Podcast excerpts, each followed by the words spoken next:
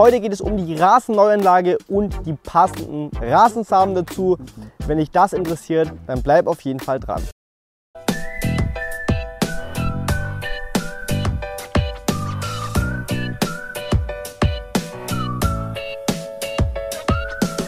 Bevor wir uns jetzt die Frage stellen, was für Rasensamen du bei deiner Rasenneuanlage brauchst, gehen wir einmal auf die Frage ein, wann ist der ideale Zeitpunkt, um deinen Rasen neu anzulegen. Es gibt einmal den Frühjahr und den Herbst. Das sind eigentlich die zwei besten Zeitpunkte, den Rasen neu anzulegen. Warum? Ganz einfach. Es ist nämlich nicht zu warm in diesen Jahreszeiten. Wir haben sehr, sehr viel Regen und genau das ist es, was der Rasen braucht. Wir haben im Herbst noch einen zusätzlichen Vorteil im Gegensatz zum Frühjahr. Im Herbst haben wir nämlich deutlich weniger Pollenflug und dadurch auch weniger Gefahr, dass sehr viel Unkraut bei einer Rasenneuanlage entsteht. Weil wenn man so einen Rasen neu anlegt, dann ist natürlich die beste Grundlage für Unkräuter, um zu wachsen. Daher legt euren Rasen auf jeden Fall im Herbst oder halt auch im Frühjahr an. Das ist wirklich der ideale Zeitpunkt.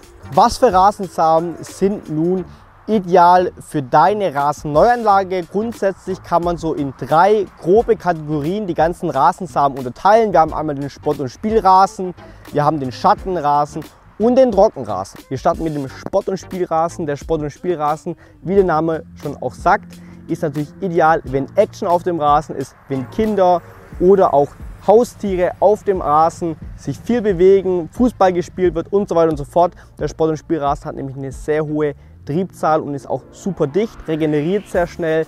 Gerade also wenn viel auf dem Rasen los ist, dann ist die Sport- und Spielrasenmischung ideal. Man muss unter anderem auch sagen, den Rasen, den ihr hinter mir seht, ist unter anderem auch mit einer Sport- und Spielrasenmischung eingesät worden. Also ihr bekommt auch wirklich einen wunderschönen Rasen mit dem Sport- und Spielrasen hin. Am Ende ist es ganz einfach so, wenn ihr nicht wirklich viel Schatten und auch nicht viel trockene Stellen habt, sondern so ein Zwischending, dann kann man hier auf jeden Fall auf den Sport- und Spielrasen zurückgreifen. Dann haben wir einmal den Schattenrasen.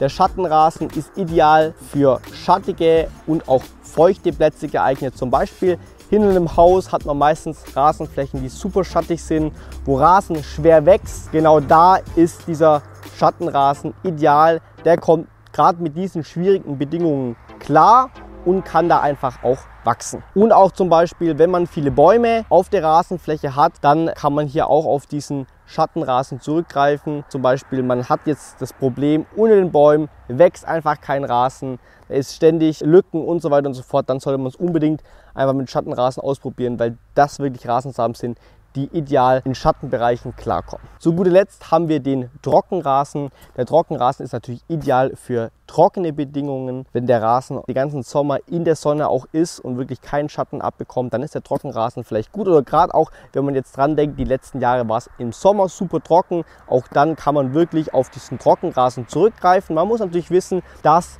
der enthaltene Rasensamen oder die Grassorte hier vor allem hauptsächlich der Rohrschwingel, etwas breitblättriger ist, also nicht ganz so fein. Wenn man es eher feiner haben möchte, dann ist dieser Rasensamen nix. Aber gerade für die wirklich die letzten Sommer Jahre wäre dieser Trockenrasen ideal gewesen, weil einfach super tief wurzelt. Bedeutet einfach auch, ihr habt einen sehr trockenresistenten Rasen. Ihr müsst nicht so stark wässern und der Rasen bleibt dennoch schön grün, weil dieser Rohrschwingel, der hier enthalten ist, kann Wurzeln bis zu einem Meter tief bilden. Dadurch wird einfach auch das Wasser aus tieferen Schichten genommen und er übersteht einfach jegliche Hitzeperioden. Also gerade wenn man jetzt denkt oder wenn man vermutet auch, es wird immer wärmer die nächsten Jahre und es wird nicht viel mehr regnen, dann kann man hier auf diesen Trockenrasen ohne Probleme zurückgreifen. Man muss halt mit diesem bisschen breitblättrigen Gräser klarkommen.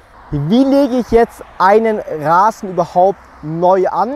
Das ist super wichtig, dass man hier einige Schritte beachtet und hier nichts falsch macht. Schritt Nummer eins ist, den Boden vorzubereiten. Bedeutet, wenn ihr Bestandsrasen habt oder ähm, sehr viele Unkräuter habt, ist es wichtig, den Bestandsrasen komplett zu entfernen, dass auch nichts mehr übrig ist und den Rasen auch umzugraben. Wichtig ist dann, alle Steine und auch Wurzelreste, alles was auf dem Rasen ist, komplett vom Rasen zu entfernen, dass ihr hauptsächlich Erde habt. Nachdem ihr dann alles vom Rasen entfernt habt und den Rasen auch gut umgegraben habt. Warum umgraben? Um einfach Luft in den Boden zu kommen. Dann hat der Rasen das nachher einfach deutlich einfacher.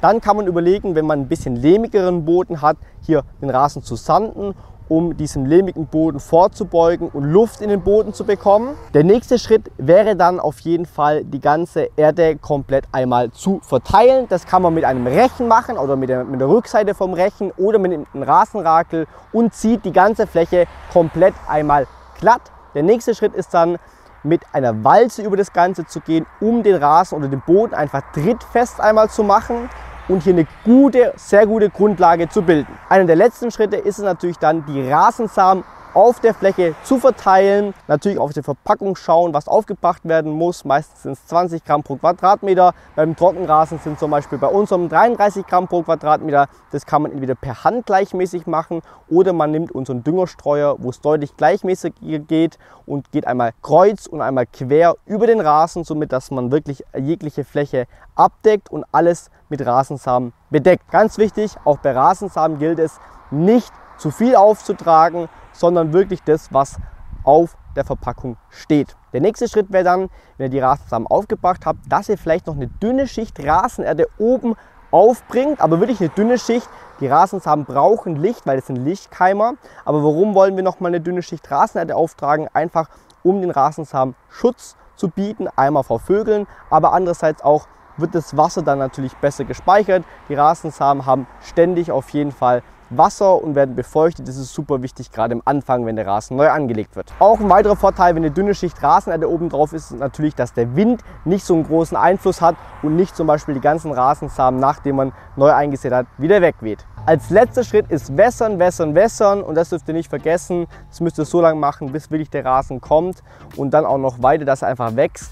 Ähm, deshalb ist auch ja die Empfehlung, das im Herbst und im Frühjahr anzulegen, weil dann sehr viel der Regen übernehmen kann und somit ihr nicht so viel manuell nachwässern müsst. Wann darf ich nun zum ersten Mal den neu angelegten Rasen mähen? Der Rasen sollte mindestens 10 cm gewachsen sein und dann kann man das erste Mal mähen. Und das ist ganz wichtig, aber nur die Spitzen abmähen, nicht zu tief mähen, auf jeden Fall die ein Drittel Regel beachten, das heißt nur ein Drittel der Gesamthöhe abzumähen. Und dann kann man natürlich Stück für Stück tiefer gehen.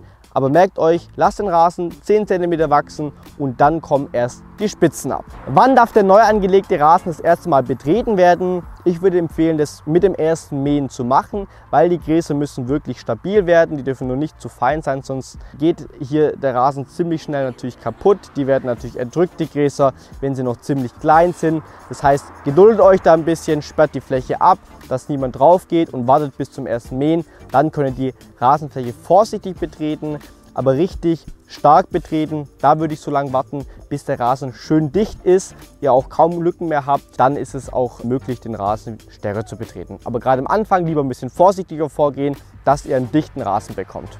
Was soll gemacht werden, wenn nach der Neuanlage super viel Unkraut auf dem Rasen kommt? Das ist aber meistens sehr, sehr normal, dass wenn der Rasen neu angelegt wird, auch sehr viel Unkraut dabei entsteht, weil einfach diese frische Erde natürlich auch das Unkraut nutzt, um zu wachsen. Aber das Interessante ist, das meiste Unkraut, was gerade hier bei der Rasenneuanlage wächst, ist nicht tiefschnittverträglich. Sobald der Rasen dann auch tiefer gemäht wird, häufiger gemäht wird, dann geht das Unkraut automatisch dem, aus dem Rasen raus, weil das überhaupt diese viele Schnitte und dieses viele Mähen gar nicht ertragen kann. Und aber wichtig ist, alles andere einfach aus dem Rasen bitte manuell entfernen, gerade am Anfang, weil im ersten Stand ja darf man kein Unkrautvernichter benutzen, weil dann einfach der neu eingesäte Rasen auch beschädigt werden kann und das wollen wir auf jeden Fall nicht. Das war's jetzt zum Thema Rasenneuanlage. Was für Rasensamen brauche ich? Ich hoffe, ich habe euch das Thema gut zusammengefasst. Ihr wisst, wie ihr eine Rasenneuanlage machen könnt, was für Rasensamen ihr am besten nutzen sollt. Falls ihr ansonsten noch Fragen habt, schreibt es gerne unten in die Kommentare.